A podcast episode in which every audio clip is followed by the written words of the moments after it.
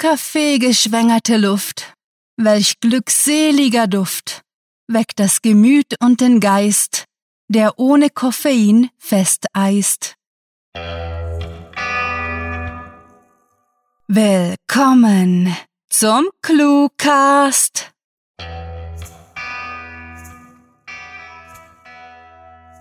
Wir freuen uns, dass du den Weg zu deiner neuen Stelle im ClueWriting Büroturm gefunden hast, ohne in der U-Bahn hinzufallen, auf der Straße ausgeraubt zu werden oder dich in den Häuserschluchten zu verirren. Bevor wir dir aber deinen Schreibtisch zeigen, musst du das tun, was all unsere neuen Mitarbeiter tun müssen. Unsere Hörer daran erinnern, uns doch bitte auf iTunes oder Stitcher eine Bewertung zu schreiben und die gelben Bleistifte unter unseren Posts anzuklicken. Der Aufwand ist gering und unser Dank wird Ihnen gewiss sein. So, während wir gemeinsam zu deinem Eckbüro schreiten, wünschen wir viel Spaß mit der Kurzgeschichte.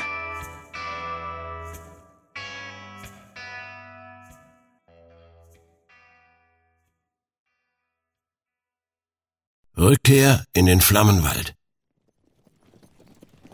Der Priester war ein guter Mann, dessen Wesen so durch und durch ergeben und gütig war, dass ich nicht richtig einschätzen konnte, ob ich ihm trauen sollte. Vielleicht, so hatte ich mich schon unzählige Male gefragt, seit wir das Gebiet seiner heimatlichen Diözese verlassen hatten, lag hinter seiner Freundlichkeit nichts weiter als Berechnung.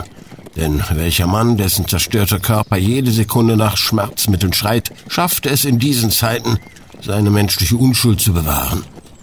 Doch je weiter wir uns von L'Aquila entfernten und je tiefer wir in die Pinienwälder der Toskana ritten, desto eher wagte sich mein von weltlicher Paranoia geplagter Verstand, heute zu vertrauen, selbst wenn mir seine Gutherzigkeit wohl für immer ein Rätsel bleiben würde. Jerome, rief er mich, kurz bevor er sein Pferd durchparierte und sich umständlich vom Reitsitz schwang.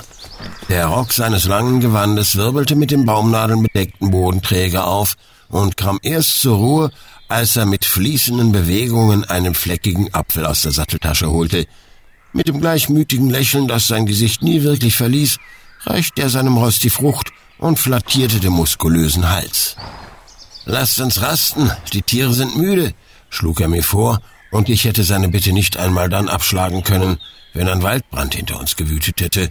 Also stieg ich ebenfalls ab und begann damit, schweigsam meine Habseligkeiten und unseren Proviant abzuladen. Der Priester beobachtete mich dabei, so als würde er einen jungen Mönch bei der Gartenarbeit überwachen und trieb mich damit zu übertriebener Sorgsamkeit. Als mein Pferd, befreit von seiner Last, im flachen Boden des Pinienwaldes zu wühlen begann, schien er die Ungeduld in meinen Augen bemerkt zu haben. Keine Sorge, sagte er im väterlichen Tonfall, wir werden frühzeitig eintreffen, kein Grund, die Pferde zu Tode zu reiten. Natürlich galt meine Besorgnis nicht der Zeit, davon hatten wir mehr als genug, sondern denjenigen, die uns folgen würden. Aber davon musste er nichts wissen. Die Anordnung war klar gewesen. Ich sollte ihn durch die Wälder und langgezogenen Hügelgebiete führen, große Straßen und Ortschaften meiden und ihn am Tag der Auffahrt zu einem kleinen Fahrkasterhafen außerhalb Firenze leiten, wo bis vor kurzem noch die letzten Hawking-Schiffe geflogen waren.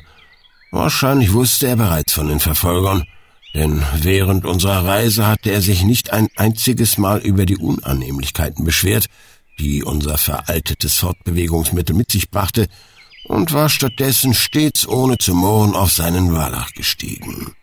Vielleicht aber genoss heute es einfach nur, hoch zu Ross durch die Pinienwälder und Felder seiner Kindheit zu traben, so als wären die letzten Jahrhunderte und all die Katastrophen, die sie uns beschert hatten, nie geschehen. Die untergehende Sonne verwandelte den Pinienwald in ein Lichtspiel, einen hölzernen Knochenfriedhof, dessen Schatten die immerwährend tickende Zeit verdeutlichten, welche mich keinen Frieden finden ließ. Ich war bald 50 Jahre alt und hatte meinem Leben bisher nur wenig Freude verliehen, hatte meine naiven Wünsche verraten, um derjenige zu werden, den die anderen aus mir hatten machen wollen. Doch irgendwo im hintersten Versteck meiner Vorstellung, da war ich ein Fallschirmspringer, ein Pilot und ein Ritter geblieben und hatte mir damit ein kleines Stück ewiger Jugend bewahrt. Vielleicht, so dachte ich mir manchmal, hatte der Priester diese Träumereien in mir entdeckt und mich deshalb als sein Geleitschutz auserwählt. Wäre es gar möglich, dass er irgendwann auf unseren schweigsamen Ritten sein Geheimnis mit mir teilen würde, oder wollte er diese Bürde niemand auferlegen? Mein Pferd muss neu beschlagen werden, riss er mich aus meiner Nachdenklichkeit und bot mir mit gelassener Körperhaltung ein Stück Brot an. Ich winkte dankend ab und beäugte die Hufe seines etwas zu klein geratenen Lipizzaners, ehe ich mir einen Schluck aus meiner Wasserflasche genehmigte. Ich werde die Eisen vor unserem Aufbruch abmachen. Solange wir sie nicht auf hartem Straßenbelag reiten, können wir sie barfuß gehen lassen. Der Priester nickte und erhob sich mit einem leisen Stöhnen, und wieder einmal wurde mir klar, dass sein ewiges Leben ihm nur Qualen gebracht hatte. Vater, begann ich nach einer Weile des Schweigens, was ist auf Hyperion geschehen? Ich äh, wusste, dass bisher niemand eine Antwort auf diese Frage erhalten hatte, dass heute das Mysterium um sein unnatürlich langes Leben nie bloßgelegt hatte, und doch schimmerte in mir die leise Hoffnung, er würde für mich eine Ausnahme machen. Der Priester schenkte mir ein ruhiges, beinahe hypnotisierendes Lächeln und legte seine vernarbte Hand auf meine Schulter, bevor er mir wortlos eine kleine Ampulle reichte. Darin schwappte eine zähe Flüssigkeit, die im Dämmerlicht wie Amber glänzte und mich ein wenig an Ahornsirup erinnerte. Es war Soma, ein starkes Narkotikum, welches seinen Namen einem antiken Kunstwerk verdankte. Welches es war, wusste ich jedoch nicht mehr. Die Geschichte, die erzählt, was auf Hyperion mit mir geschehen ist, ist nicht für die Unschuldigen bestimmt. Sie weckt die Gier nach Unsterblichkeit im Herzen und bringt nur Leid. Ich nickte und glaubte zu verstehen, was er mir sagen wollte. Also legte ich die Ampulle wieder zurück in seine Hände und blickte in die Ferne, währenddem er sich das Soma spritzte.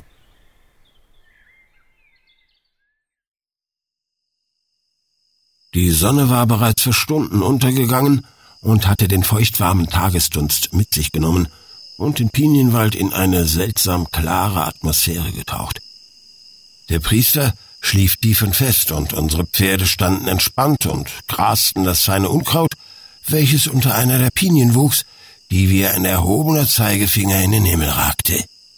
Ich entschloss mich, unseren Aufbruch alleine vorzubereiten und heute noch etwas seinem Schlummer zu überlassen. Doch als ich meinen Sattel aufhob, sah ich durch die dicke Robe des Priesters etwas aufblitzen und hielt inne. Es war so rot wie ein Feuerwehrauto, und je näher ich kam, desto mehr schien es nach mir zu rufen. Also schob ich den schweren Stoff beiseite und betete, dass heut nicht aufwachen möge. Ich erstarrte für einen Atemzug und konnte nicht glauben, was ich sah. Auf der eingefallenen Brust des Priesters wand sich ein Netz dicker, leuchtender Adern, dessen Verzweigungen ein Kruzifix aus wundem Fleisch und Licht formten.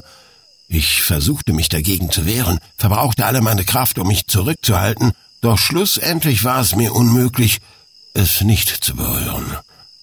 Holz Schrei kam zu spät. Meine Fingerkuppen lagen auf dem lodernden Kreuz und unvorstellbare Schmerzen durchzuckten mich, ehe mein Geist Güte besaß, mich zu erlösen und sterben zu lassen.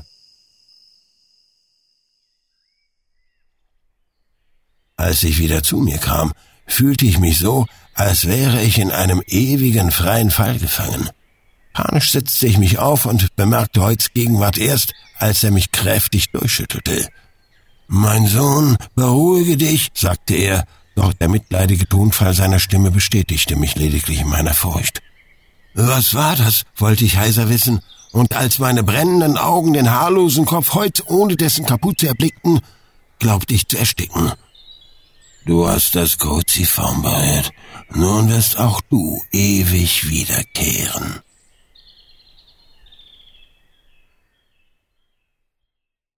Das war Rückkehr in den Flammenwald, geschrieben von Rahel. Für euch gelesen hat Werner Wilkening. Diese Kurzgeschichte spielte am vorgegebenen Setting Pinienwald und beinhaltete die Clues Ahornsirup, Feuerwehrauto, Fallschirmspringer, Straßenbelag und Diözese.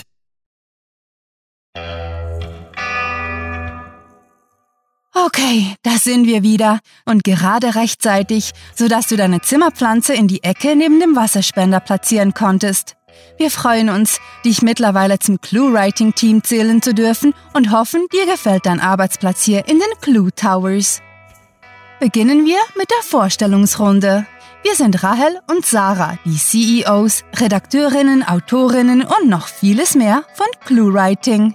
Zweimal pro Woche liefern wir unseren Lesern eine Kurzgeschichte nach von ihnen vorgegebenen Stichworten und dazu kommen noch unzählige weitere Dinge wie Gastbeiträge, Interviews und Blicke hinter die Kulissen.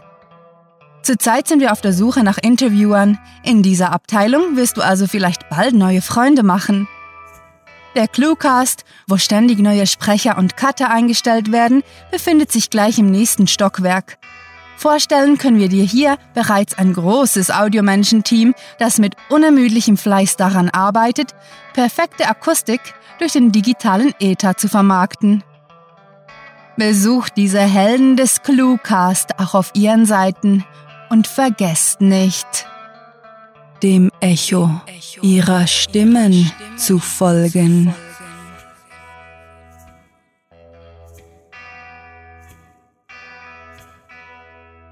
Unsere Werbeabteilung, die ein Heer aus hochqualifizierten Social Media Managern beschäftigt, betreut Facebook, Twitter, Google Instagram und Tumblr. Sie posten nicht nur Werbung und bunte E-Cards, sondern auch Autorenbilder und eine ganze Menge Unsinn wir stellen laufend neue Social Media Manager ein, können aber nie genug haben, was auch erklärt, wieso wir mehr ins Boot holen wollen. Die Leute aus der IT betreuen nicht nur unsere Webseite, sondern kümmern sich auch darum, dass ihr den Cluecast auch auf iTunes, Stitcher, TuneIn und YouTube empfangt. Und das alles in Top-Radioqualität. So, jetzt ist aber Schluss mit dem Besichtigen und Händeschütteln. Deine Aufgabe als Profihörer ist es schließlich, alle Cluecast-Folgen anzuhören und zu bewerten. Also schließen wir jetzt die Tür hinter uns und lassen dir endlich die Ruhe, welche du für deinen Vollzeitjob benötigst. Wir sehen uns früher oder später sowieso im Aufzug, wo wir uns unwohl ansehen und einige Belanglosigkeiten austauschen werden, weil man in einer Liftkabine niemals schweigt mit fantastiliardischem Dank fürs Zuhören und den besten Wünschen. Eure Cluecaster.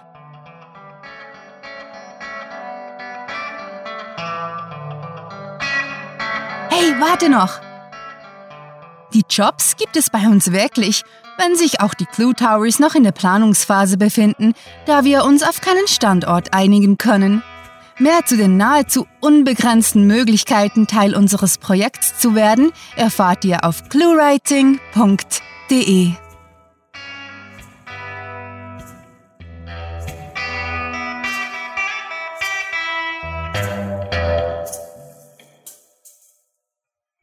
Wenn man Sarahs Handschrift entziffern könnte, gäbe es keine nahezu archäologischen Erlebnisse in der Redaktion mehr.